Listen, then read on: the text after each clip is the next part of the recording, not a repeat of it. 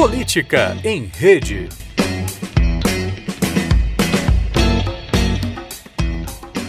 Bom, estamos a poucos dias da eleição, segundo turno, para definir quem será o presidente. E desde o início dessa campanha, uh, um dado uh, chamava muita atenção dos pesquisadores de comunicação política no Brasil, que era, na verdade, continua sendo uma pergunta ainda, a gente não tem uma resposta ainda muito bem clara para essa questão. É que se os meios tradicionais de comunicação, no caso a propaganda eleitoral na TV, seria de novo um fator é, determinante nos resultados ou um grau de influência muito grande é, no potencial de voto dos candidatos. Qual era o cenário que nós tínhamos? Geraldo Alckmin com maior percentual, maior proporção de tempo na TV, é, e óbvio que tempo na TV, ela na verdade é uma proxy é, da força eleitoral é, partidária daquele candidato, da sua coligação. Né? Quanto mais tempo, na verdade, ela é uma proxy da, da quantidade de partidos que participam daquela coligação, e por sua vez, da sua capilaridade pelo Brasil. Né? Então, a força eleitoral no Brasil nas eleições presidenciais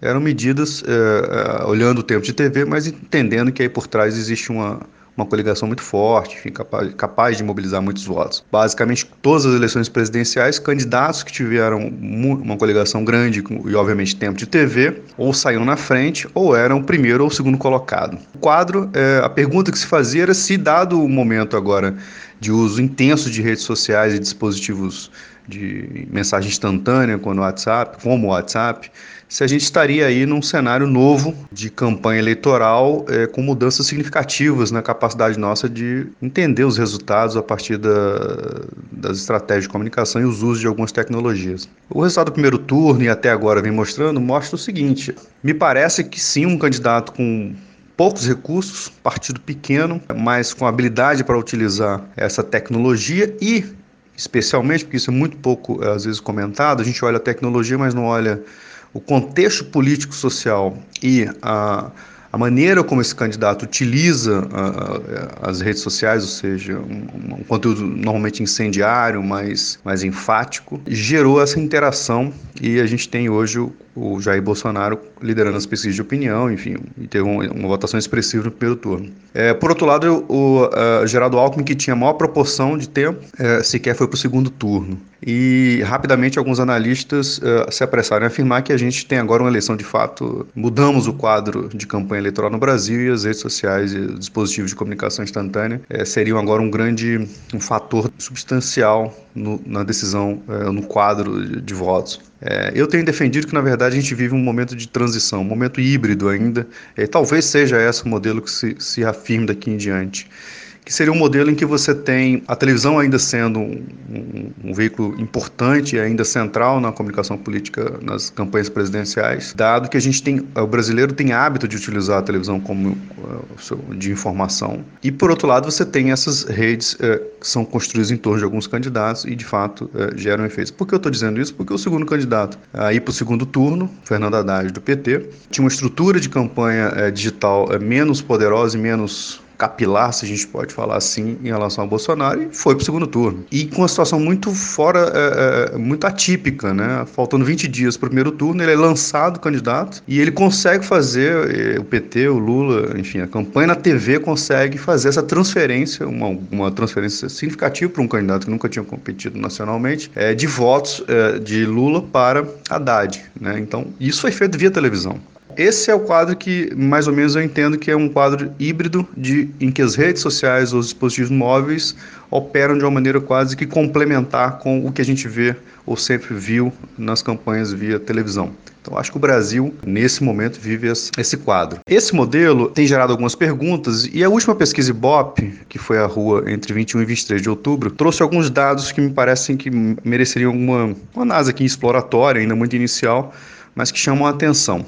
Foi perguntado aos eleitores se eles receberam alguma notícia, alguma informação via WhatsApp negativa, né, com ataques ao candidato da sua preferência, ou algum candidato. Bom, os dados da pesquisa Ibope mostram o seguinte: 73% dos eleitores entrevistados dizem que não receberam qualquer conteúdo com críticas ou ataques aos candidatos via o WhatsApp. Tirando ali quem não respondeu e não sabe, você tem em torno de 25% dos eleitores receberam algum conteúdo. É um percentual expressivo, não é, não é pouca coisa, mas chama a atenção que dentro é, 18% do, do, desse conteúdo, segundo Os entrevistados foram de conteúdo relativos ao Haddad e também 18% relativos a Bolsonaro. Você tem um recorte é, por renda muito interessante, por faixa de renda é, entre os eleitores que foram perguntados se eles é, tinham recebido informação negativa sobre algum candidato. Então, quem diz que não recebeu na faixa de até um salário mínimo é, é chega a 83%. 83% das pessoas que até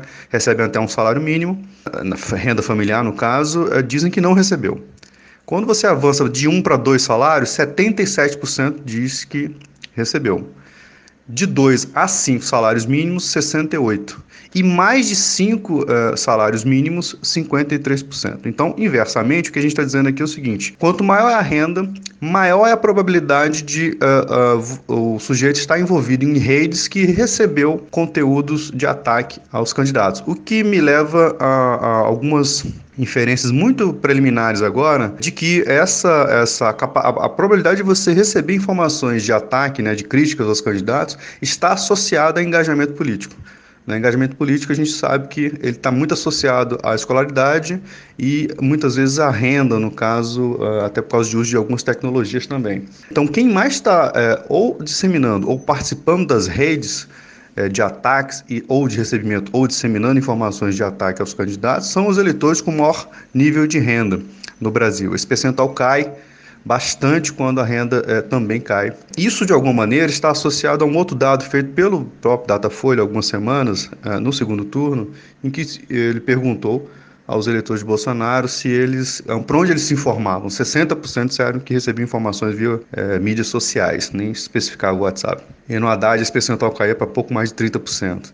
Então, uma diferença muito interessante. E desde o início da campanha, a votação em Bolsonaro ela está associada no início, agora um pouco ela já se generalizou, mas no início ela estava associada à renda. Quanto maior a renda, maior era a proporção de votos do candidato. O que me leva a crer que há sim é, grupos, o interesse político eleitoral associado à renda e à escolaridade provavelmente é, impulsiona a participação nessas redes, impulsiona essas pessoas a disseminarem mais e cada vez mais as informações dos candidatos.